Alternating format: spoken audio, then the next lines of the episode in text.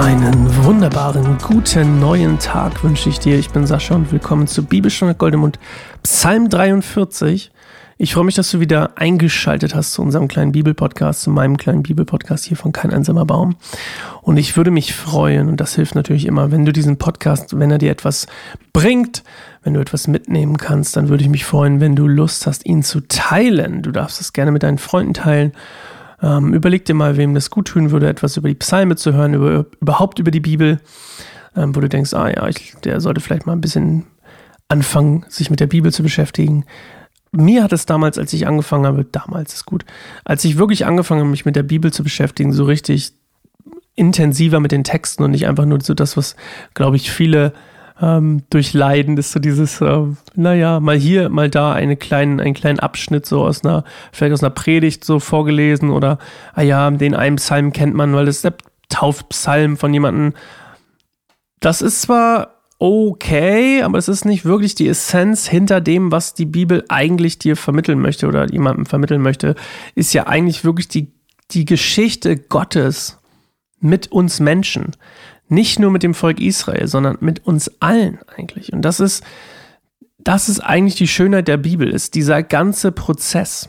Und ich als jemand, der Prozesse eigentlich sehr gerne hat, ähm, finde das mittlerweile, nachdem ich angefangen habe, mich damit zu beschäftigen, einfach total toll ist, so zu lesen, wie, wie Daniel über, über Dinge Bescheid wusste, in Träumen bekommen hat, was, was im Prinzip paar tausend Jahre später passiert, wie David die davidische Thron, ja, die, die Erbfolge quasi eingeleitet hat bis zu Jesus und ach, ja, was alles. Und es ist super spannend, was andere Propheten, ja, wussten und nicht wussten und wie Jesaja Sachen über Jesus wusste und wie ach, alles Mögliche. Johannes in der Offenbarung Dinge wusste, die, die ja, einfach verrückt sind, wenn man das ähm, dann sieht. Vor allem, also das Krasseste finde ich immer noch, dass Daniel in dem einen Traum einfach diese ganzen Weltreiche, die Römer, die Seleukiden oder wie die Dinger hießen, äh, die Byzantiner, glaube ich, waren es auch noch dabei. Also wie verschiedene Reiche quasi oder die Griechen unter Alexander, wie die quasi vorhergesagt wurden von ihm und dass das eine das andere ablöst und ist Wahnsinn, Wahnsinn, was das für eine prophetische Macht hat. So, ich erzähle so viel übrigens heute, weil der Psalm ganz kurz ist. Ähm, da dachte ich mir, kann ich mir das mal erlauben. Wir wollen ein bisschen zur Ruhe kommen. Ich mache schon mal hier die Musik an.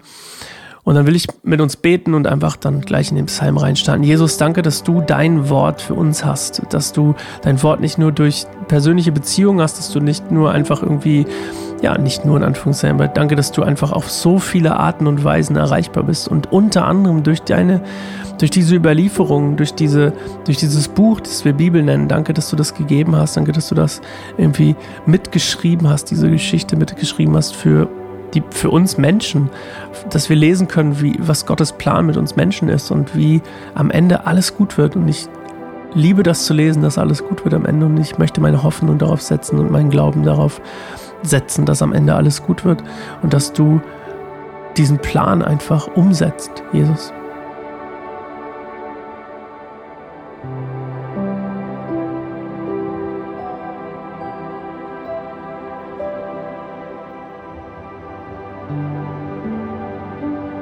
Psalm 43. Gott, tritt für mich ein. Verteidige mich gegen die gottlosen Menschen, rette mich vor den ungerechten Lügnern, denn du bist Gott, meine einzige Rettung. Warum hast du mich verstoßen? Warum muss alles so dunkel um mich sein und ich unter der Gewalt meiner Feinde leiden? Sende mir dein Licht und deine Wahrheit. Sie sollen mich leiten und mich zu deinem heiligen Berg führen, dem Ort, an dem du wohnst. Dort will ich vor Gottes Altar treten, vor Gott, den Grund meiner Freude. Ich will dich mit meiner Harfe loben, mein Gott. Warum bin ich so mutlos? Warum so traurig? Auf Gott will ich hoffen, denn eines Tages werde ich ihn wieder loben, mein Retter und mein Gott. Am Ende hast du es vielleicht gemerkt, da war wieder der Refrain, ne? Das, warum bin ich mutlos? Warum bin ich so mutlos? Warum bin ich so traurig? Ähm, da ist quasi die Wiederholung, ne? das kennen wir aus, der, aus unserer Musik heutzutage, dass sich Dinge wiederholen. Wir nennen es dann Chorus oder Refrain. Refrain, Refrain. Ich hab's noch nicht so langsam. Refrain. Refrain. Wie heißt das eigentlich ausgesprochen? Mein Gott. Schreib's mir gerne. Sascha, kannensimmerbaum.org. Refrain. Wie wird das ausgesprochen? Das ist ja hier mal live, live on, on point. Refrain. Ist richtig, ne? Refrain. Steht nicht, wie man es ausspricht. Ich, ich bleibe einfach bei Refrain.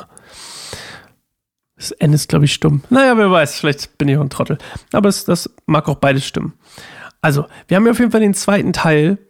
Und eigentlich ist es auch das Gleiche, was wir vorher schon hatten. Es ist eine Sehnsucht nach Gott, nach Erlösung von, von seinen Feinden und Rückkehr eigentlich auch dazu, ähm, ihn loben zu können, so wie er, wie er das konnte. Und spannend, der heilige Berg, also Zion hier, es kann also sein, dass dieser Psalm geschrieben wurde. Das habe ich leider nicht rausgefunden. Es stand nirgendwo, aber ich mache jetzt einfach mal eine, ich stelle jetzt einfach mal eine Behauptung auf.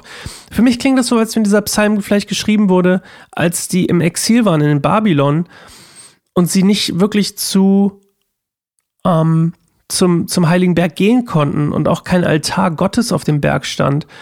Das heißt, oder zumindest nicht einer, der erreichbar war und, und ähm, dieser Ort verwehrt wurde. So, so klingt es für mich. Mag nicht stimmen, aber das ist meine Theorie. Und ähm, Theorien sind ja auch manchmal einfach ein bisschen spannend, dass man einfach mal sagen kann, ja, ich glaube, das war so. Wenn du eine andere Theorie hast übrigens, dann lass es mich gerne wissen. Meine Frage an dich heute übrigens, die habe ich die letzten beiden Male vergessen, entschuldigt bitte. Ähm, wann warst du das letzte Mal so richtig so am Boden zerstört, verzweifelt und hast Gott angefleht? Oder vielleicht bist du es jetzt?